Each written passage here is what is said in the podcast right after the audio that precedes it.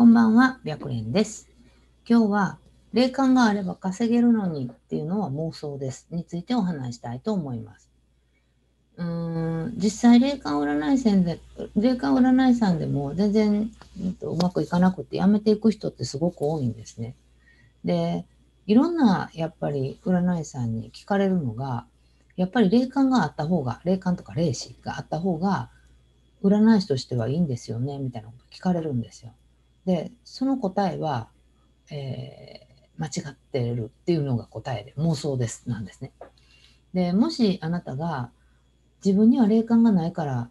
なかなか結果って出せないんだって思ってるんやったら、これって実はすごく大きな間違いです。で、うんと私が占い師としてデビューしたのが1990年 ,90 年だったんですよ。で、この時電話占い師としてデビューしたんですけれども、この時ってね、霊感とか霊視って全然主流じゃなかったんですよ。で、そこから年々、うんとまあ、オーディションとかも厳しくなっていって、そうやな今から15年ぐらい前、もうちょっと前かな、20年、20年は多分経たないかな。まあ、それぐらいの時ぐらいから、霊感っていうのがすごく人気が出てきたんですね。で、えー今は霊感とか霊視がなかったら、まあ、受からないっていうところもあると思います。で、これは何でかっていうと、まあ、依頼者さんが望むからなんですよね。で、会社の事情です。はっきり言ったら。で、会社の事情、事業、あの事情っていうか、やっぱ需要と供給ってあるじゃないですか。で、やっぱり需要があるから、うんと、そういう占い師さんを求めるっていうところなんじゃないかなと思うんですよ。で、うん、だけど、いざ、実際、まあ、霊感があるって言ってても、待機しても、なかなか分数が伸びなかったり、リピーターさんがつかなくって、霊感あっても稼がれへんやんって思ってる人ってね、山ほどいてます。で、その理由ってすごい簡単で、結局、その、相談者さんってね、実は戦術にこだわってるようで、実はこだわってなかったりするんですよ。ただ、入り口として、霊感とか霊視、まあ、スピリチュアルみたいなものっていうのを選ぶっていう人はすごく多いと思います。だけど、えーいざ霊感がある占い師さんにお願いしたとしても、まあ、依頼者さんが望むようにちゃんとお伝えすることができなかったら、まあ、当然ダメになりますよね。で、やっぱりその大切なのは、その戦術をどう生かすかなんですけど、やっぱ生かせてないんですよ。で、残念な人が多いなってやっぱりいつも思うのがもったいないなと思ってるんですね。で、もしあなた自身が霊感とか霊視っていう力があるのに、月数万程度しか報酬がないんだったら、せっかく持ってる力っていうのをはっきり活かせてないんだと思います。で、えーそこさえ分かったら今よりもリピーターさんってつくんですね。で、うんと、もう一つは、そんな力がなくても、はっきり言って、ものすごい人気のある占い師さんってたくさんいてます。で、これには2種類の人がいてて、一つは、まず占い方法を習得して、えー依頼者さんを納得させれる力がある。で、もう一つは、表には一切出してないのに、実はそんな力でも鑑定するっ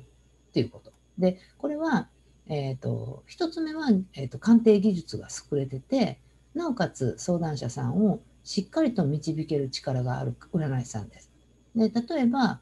えーと、例えば西洋先生術とか、西洋先生術だけとか、三名学だけとか、死人数だけとか、四柱推命だけとか、みたいな感じです。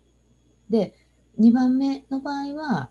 うんと、プロフィールを見るだけ、見ただけだと、はっきり不思議な能力なんて一切書いてないんですね。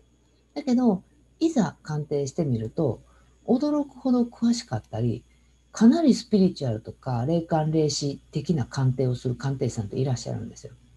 で、どちらもすごくって、やっぱり霊感で、霊感で考えんのやったら、うんと、表立っては書いてないんだけど、いざ話をしたらそこがすごく強かったっていう占い師さんっていうのは、まあ、人気が出やすいなっていう気はします。で、うんと、例えば、あんまりいいことがないっていう相談者さんに、だ、たとえ、えっと、占い師さんが、だったら邪気を払ってくださいねって、払うんやったら、うんと、たっぷりのお塩と日本酒を入れたお風呂に入ればいいですよって言ってるんだったら、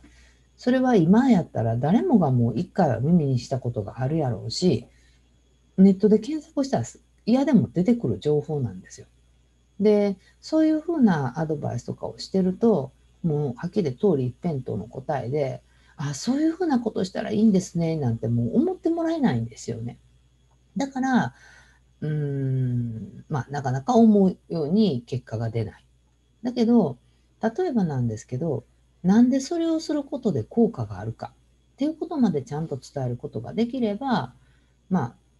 そうですね、根拠とか、まあ、理由みたいなところまでちゃんと説明することができれば、その言葉に真実味が出てきます。で、それが真実味が出てくるっていうことは、あなたっていう占い師さんに対して信頼度がアップするっていうことね。なので、えー、占い師さんの誰もがやっぱ口にすること、うん、さっきみたいにあのお塩とお酒入れてねみたいな感じね。でそこのそれを言った後にちゃんと理由とかもちゃんと伝えることができれば、まあ、あなたの占い師としての価値っていうのは十分上がっていくはずです。で、えーと、もう一つだけ言うとうんまあ私はとある対面占いの会社をやってるんですけどそのこの先生は霊感があるから人気があるんですよねって働いてる人に言われたことがあるんですよ。でそれははっきり大きな間違いで、ということは、その人に霊感がなかったら、その先生はダメですよねって言ってるのと一緒なんですね。でもそうじゃなくて、それは本当単なるやっかみで、えーと、どんな戦術でも、うん、人気がある人ってたくさんいてるんですよ。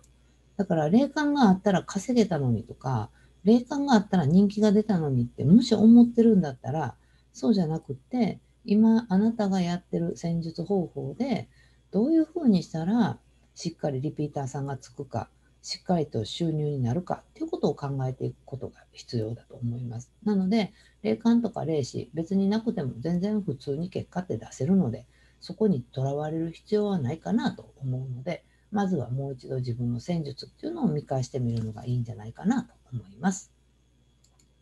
ということで、この占い師大学では、プロの占い師さんがちょっとでも活躍できたらいいなと思って動画を配信しています。チャンネル登録がまだの方はチャンネル登録の方をよろしくお願いします。また、